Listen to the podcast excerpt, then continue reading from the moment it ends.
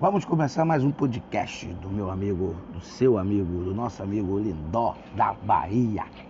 Bem, hoje falaremos sobre o MC Pose, suas músicas polêmicas e mais uma crise que remete ao nosso rap, o rap da favela, o rap da comunidade, que fazem a suposta apologia ao crime.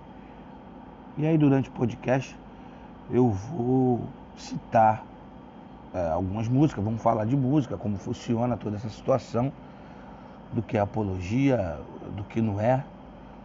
E o que a gente quer provar nesse podcast é que música é para ser tocada em seu lugar de origem.